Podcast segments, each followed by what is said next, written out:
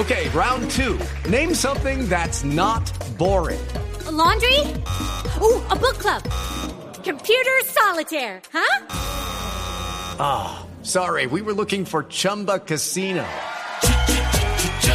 That's right. ChumbaCasino.com has over 100 casino style games. Join today and play for free for your chance to redeem some serious prizes. ChumbaCasino.com. No purchase necessary. Full prohibited by law. 18 plus terms and conditions apply. See website for details. Estamos exactamente a 15 días de la primera vuelta de las elecciones presidenciales. Hay cinco candidatos que pretenden llegar a la Casa de Nariño entre ellos el presidente de la República, Juan Manuel Santos, que busca la reelección. Por eso saludamos a esta hora a María Teresa Ronderos, que es asesora editorial de la revista Semana. Conoce muy bien los movimientos y la escena política y lo que significa todo esto desde hace muchos años, pero acentuado en esta jornada que vamos a tener en los próximos días. María Teresa, muy buenas tardes. Buenas tardes, ¿cómo está? Y un saludo a todos los oyentes. Muchas gracias. María Teresa, Colombia ha vivido momentos muy duros en campañas. Recuerdo, por ejemplo, la época del proceso 8000 que desemboca luego de la elección de Ernesto Samper como presidente en 1994 y muchas otras. Pero comparativamente, esta es la campaña más... Eh, marcada por ese tipo de enfrentamientos o usted cree que, que todavía, por ejemplo, la del famoso elefante en la casa de Nariño en el 94 fue más dura?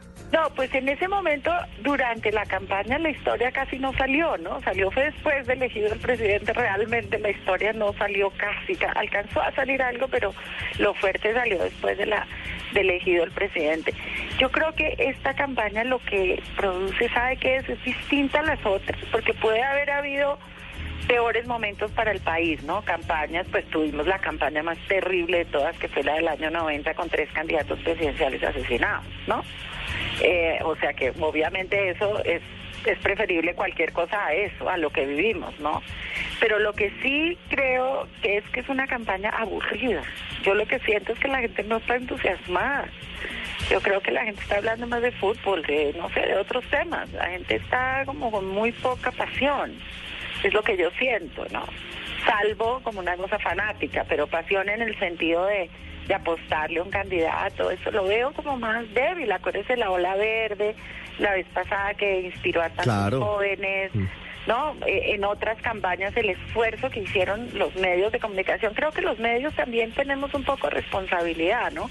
En muchas otras campañas los, los medios habían y habíamos hecho mucho esfuerzo por informar de otra manera, por profundizar, por seguir. Sobre todo es una de las campañas más aburridas, es lo que yo siento. Es como la dinámica de la campaña lo que se volvió muy feo, ¿no? María Teresa, pero además hay otro, otro asunto y es un ingrediente que frena y dificulta el trabajo de los periodistas. Y es que entre otras cosas por lo menos dos de los cuatro de los cinco candidatos perdón no quieren debatir no quieren volver a esos escenarios.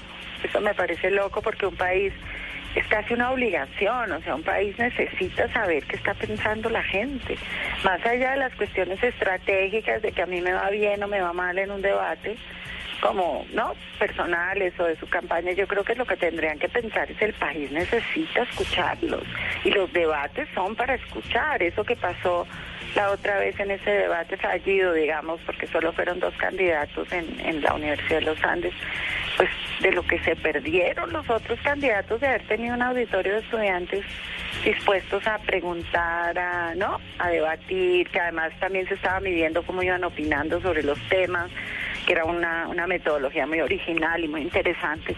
Entonces yo creo que, que ahí los candidatos, yo creo que tienen que revisar esa postura y, y realmente salir a debatir y a, y a, y a contarle a los ciudadanos lo que están pensando y los debates son los que los que atraen el mayor cantidad de público, ¿no crees tú? Porque uno puede que le dé pereza estar oyendo los discursos tradicionales, pero los debates la gente sí los quiere ver. Y en los debates también están los momentos clave de muchas campañas. Claro, porque ahí es donde aparece un poco de qué están hechos los candidatos y las propuestas y las ideas.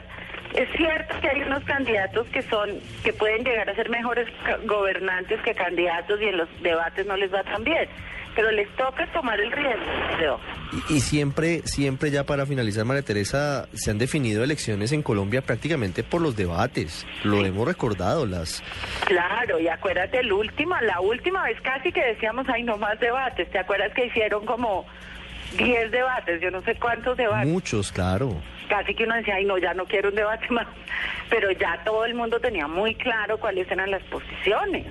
La gente salió a votar con conocimiento. Ojalá en estos 15 días que nos quedan se reflexione por parte de las campañas y podamos hacer un esfuerzo adicional los medios para, para apretar Sí, un poquito y, y pedir para- el para- escenario. Exacto, yo estoy de acuerdo con esa idea, digamos, como decir, oiga, salgan a contarle al país cómo son sus ideas y qué es lo que quieren hacer con el país, ¿no? Claro. María Teresa, muchas gracias. Bueno, muchas gracias a ustedes. Era María Teresa Ronderos, asesora editorial de la revista Semana, aquí en El Radar, en Blue Radio.